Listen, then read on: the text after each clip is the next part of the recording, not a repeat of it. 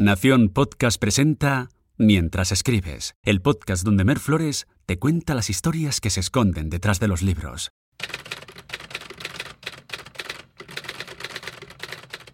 El 30 de noviembre de 2016, la Casa Christie's de París subastaba un objeto curioso que había despertado la atención del público y la prensa.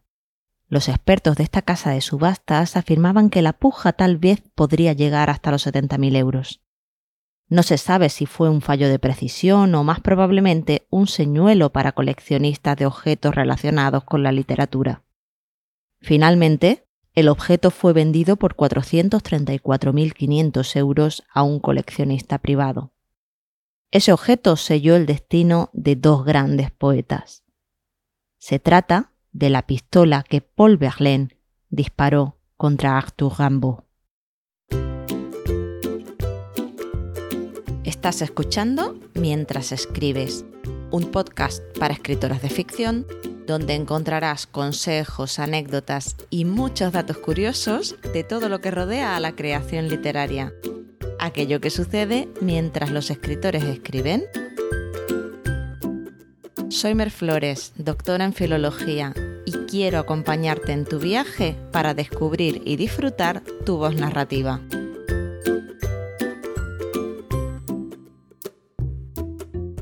Paul-Marie Verlaine nació en París el 30 de marzo de 1844 en una familia burguesa, hijo de un oficial del ejército y de una madre que lo adoró y defendió toda su vida. Como poeta, Verlaine tuvo una trayectoria bastante prometedora. A los 22 años ya frecuentaba las tertulias literarias parisinas más influyentes y había publicado versos en publicaciones prestigiosas.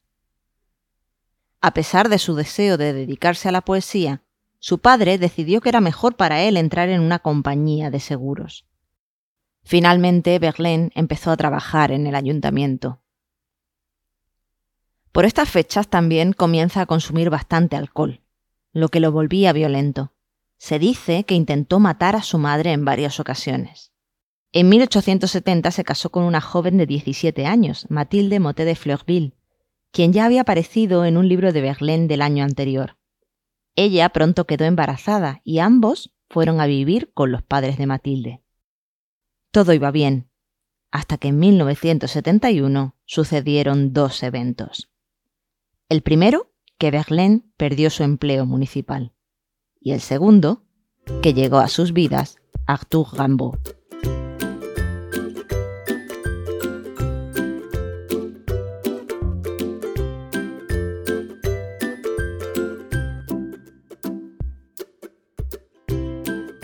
Jean-Nicolas Arthur Rimbaud era 10 años más joven había nacido el 20 de octubre de 1854 en Charleville. Su padre era capitán de infantería y abandonó a su esposa y a sus hijos cuando Arthur tenía seis años. Vitalie Rimbaud, su madre, se declaró viuda y crió a sus hijos de forma muy autoritaria y controladora. Mientras, Arthur destacaba en la escuela en literatura y lenguas y ganó numerosos premios, y a los 15 años ya se sintió por fin liberado de las presiones maternas. Huyó en dos ocasiones de su casa, aunque siempre acababa volviendo tras poco tiempo. Escribió en aquella época cartas a distintos poetas que admiraba para enviarles sus versos.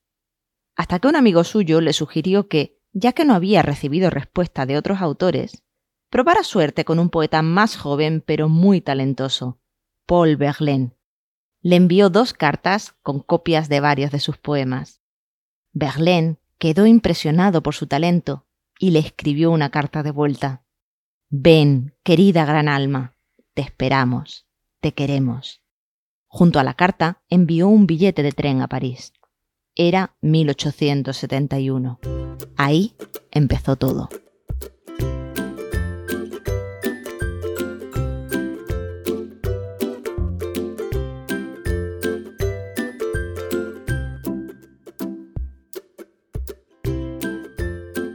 Trece años más tarde, en 1884, Paul Verlaine publicaría un ensayo que pasaría a formar parte de la historia de la literatura. En ese ensayo hablaba de un grupo de seis poetas, entre los que estaban Arthur Rimbaud y el pobre Bellian, que no es sino el seudónimo y anagrama de Paul Verlaine. Según Verlaine, los seis poetas de ese ensayo compartían una visión común de la vida y del arte. A la hora de buscar un título para su ensayo, abrió el libro Las flores del mal de su admirado Baudelaire y en el primer poema, Bendición, encontró los siguientes versos. Yo haré rebotar tu odio que me agobia sobre el instrumento maldito de tus perversidades.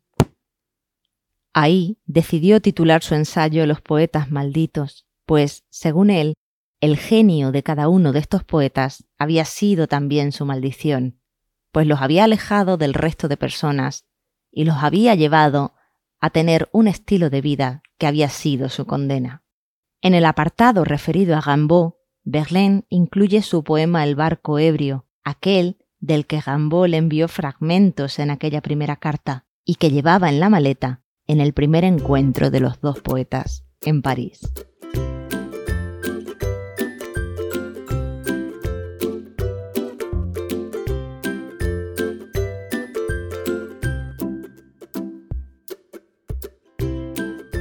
El 15 de septiembre de 1871, Paul Verlaine, que era por aquel entonces la joven figura de mayor renombre en la literatura francesa, esperaba la llegada del tren que traería Arthur Rimbaud a París.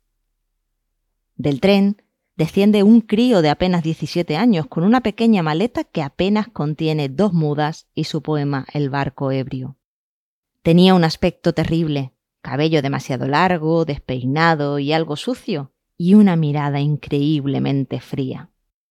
Verlaine quedó cautivado porque el autor de aquellos versos tan sublimes fuese aquella criatura, aquel niño. Él escribiría en Los Poetas Malditos.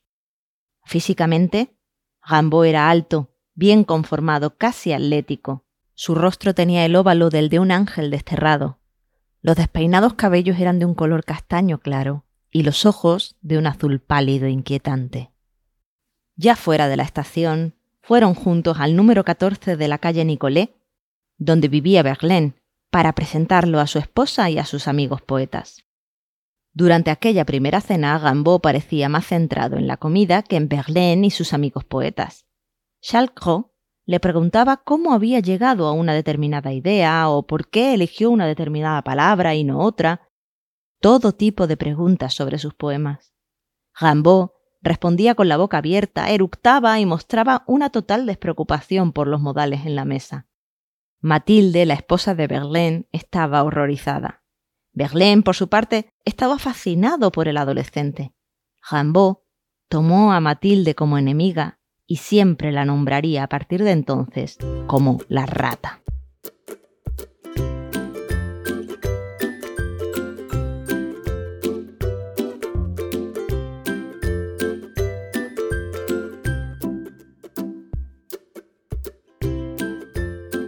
Rimbaud se quedaría tres semanas en casa de Verlaine. Este lo llevaba de paseo por París y pronto sus conversaciones se le antojaban un placer imprescindible. Olvidó que tenía una mujer, un hijo y un hogar. El talento de Rimbaud impresionó a todo el círculo de Verlaine, pero su ausencia de modales o decoro repelía a todos. Matilde pronto se hartó e insistió en que su marido lo echara de casa. Este intentó buscarle alojamiento en casa de varios amigos y finalmente le acabó pagando una habitación. Matilde estaba entre cansada de las palizas de su marido, quien casi le provocó un aborto, y celosa y repugnada ante las sospechas de la homosexualidad de su esposo. Rimbaud aprovechó su estancia parisina para llevar una vida bohemia y salvaje. Se emborrachaba cada noche, vagabundeaba por el día consumiendo hachís y no perdía ocasión de escandalizar a la alta sociedad parisina. A principios de 1872, en una cena de grupo, Gambó, furioso y borracho, hirió al fotógrafo Etienne Carjat con una vara metálica. El incidente fue tan desagradable que finalmente Verlaine lo envió de vuelta a Charleville con su madre. Allí se quedaría unos meses, pero luego regresó a París. Verlaine estaba emocionado hasta las lágrimas, y allí iniciaron una relación amorosa muy tormentosa y apasionada. Se fugaron juntos a Londres en septiembre de 1872, abandonando a la familia de Berlín.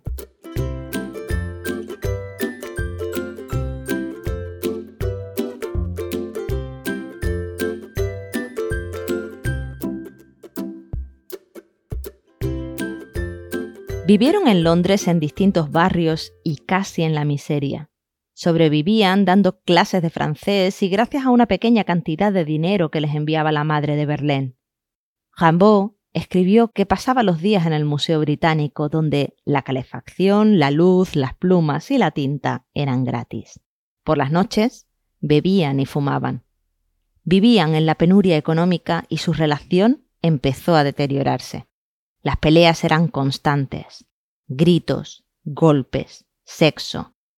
Una vez, Jambo hirió a Verlaine con un cuchillo en el muslo y en el brazo. A principios de julio de 1873, Verlaine se marchó a Bruselas dejando atrás a Gambo. Tras de sí dejó una carta. Junto al mar, 3 de julio de 1873. Amigo, no sé si estarás aún en Londres cuando recibas esto, pero tengo que decirte que debes entender que definitivamente me tuve que ir al fin.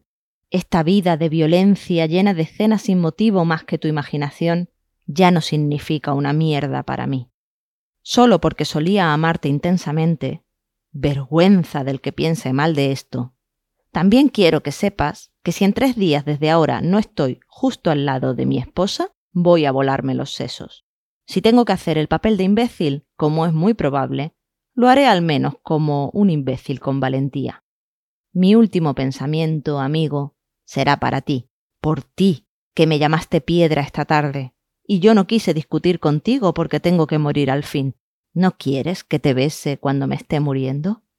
Tu pobre Paul Verlaine. Un día más tarde, Gambo escribió a Verlaine. Vuelve, vuelve, querido amigo, único amigo, vuelve. Te juro que seré bueno. Si me he mostrado desagradable contigo fue tan solo una broma. Me cegué, y me arrepiento de ello más de lo que puedas imaginar. Vuelve, todo estará completamente olvidado. Qué desgracia que hayas tomado en serio esta broma. No paro de llorar desde hace dos días. Vuelve. Sé valiente, querido amigo. Nada está perdido todavía. No me olvidarás, ¿verdad? No, tú no puedes olvidarme, yo te tengo aquí siempre. Di, contesta a tu amigo, ¿acaso no volveremos a vivir juntos los dos? Sé valiente, contéstame pronto. No puedo quedarme aquí por más tiempo. Oye solo lo que te dicte tu buen corazón. Dime pronto si tengo que reunirme contigo. A ti, para toda la vida, Gambo.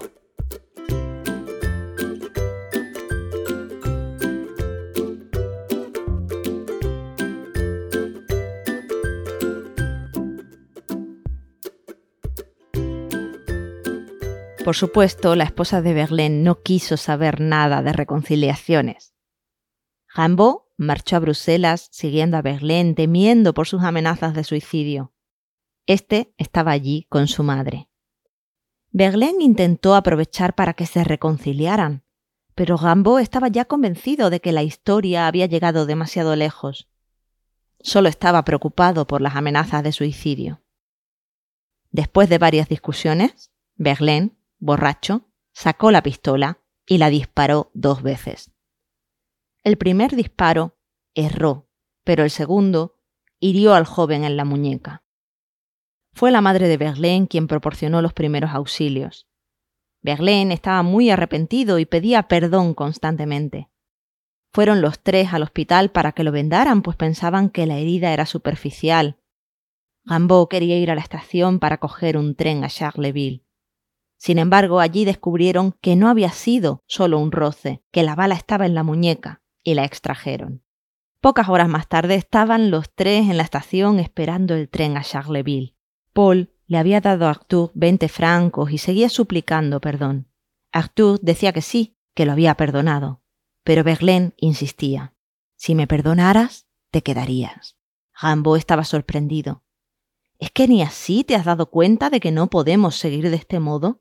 En ese momento, Verlaine mostró que seguía llevando la pistola y Gambo, temiendo por su vida, llamó a gritos a la policía.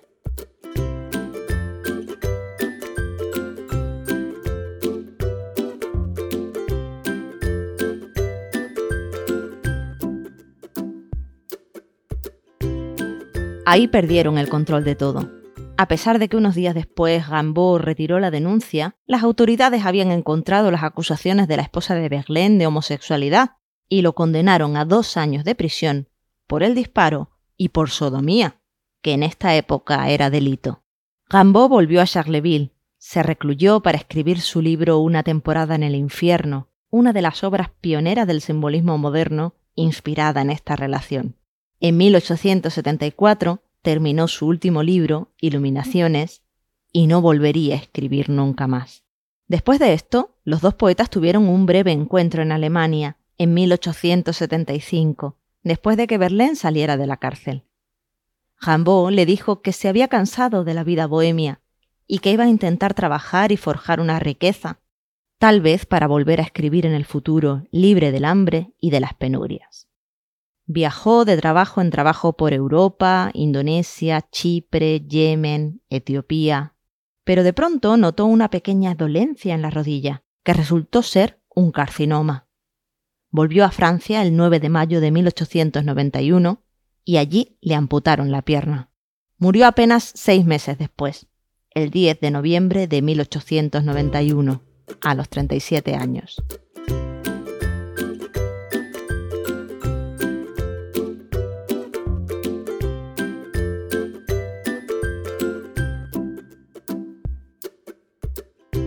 Por su parte, Verlaine falleció cinco años después, a los 51 años. Había sido nombrado príncipe de los poetas en 1894, y al día siguiente de su entierro, la estatua de la poesía, situada en la plaza de la ópera, había perdido un brazo junto con la lira que llevaba en este. Cuenta la leyenda que este brazo se desprendió justo en el momento que el coche fúnebre de Verlaine pasaba por allí. Él dejó escrito con gozo conocí a Arthur Rimbaud. Hoy muchas cosas nos separan, sin que, claro está, haya nunca faltado o disminuido mi profunda admiración por su genio y su carácter.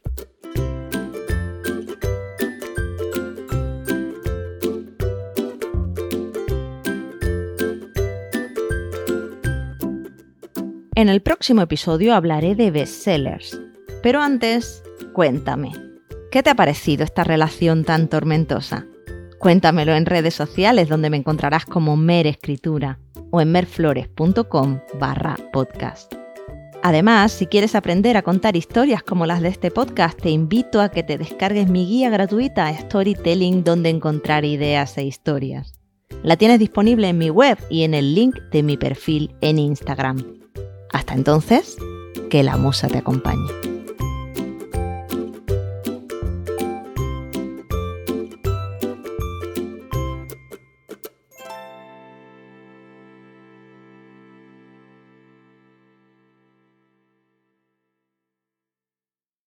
The I haven't really woken up oh, until I've had my McDonald's breakfast deal. And I know this is true because before breakfast, I put my phone in the refrigerator and couldn't find the keys that were already in my hand.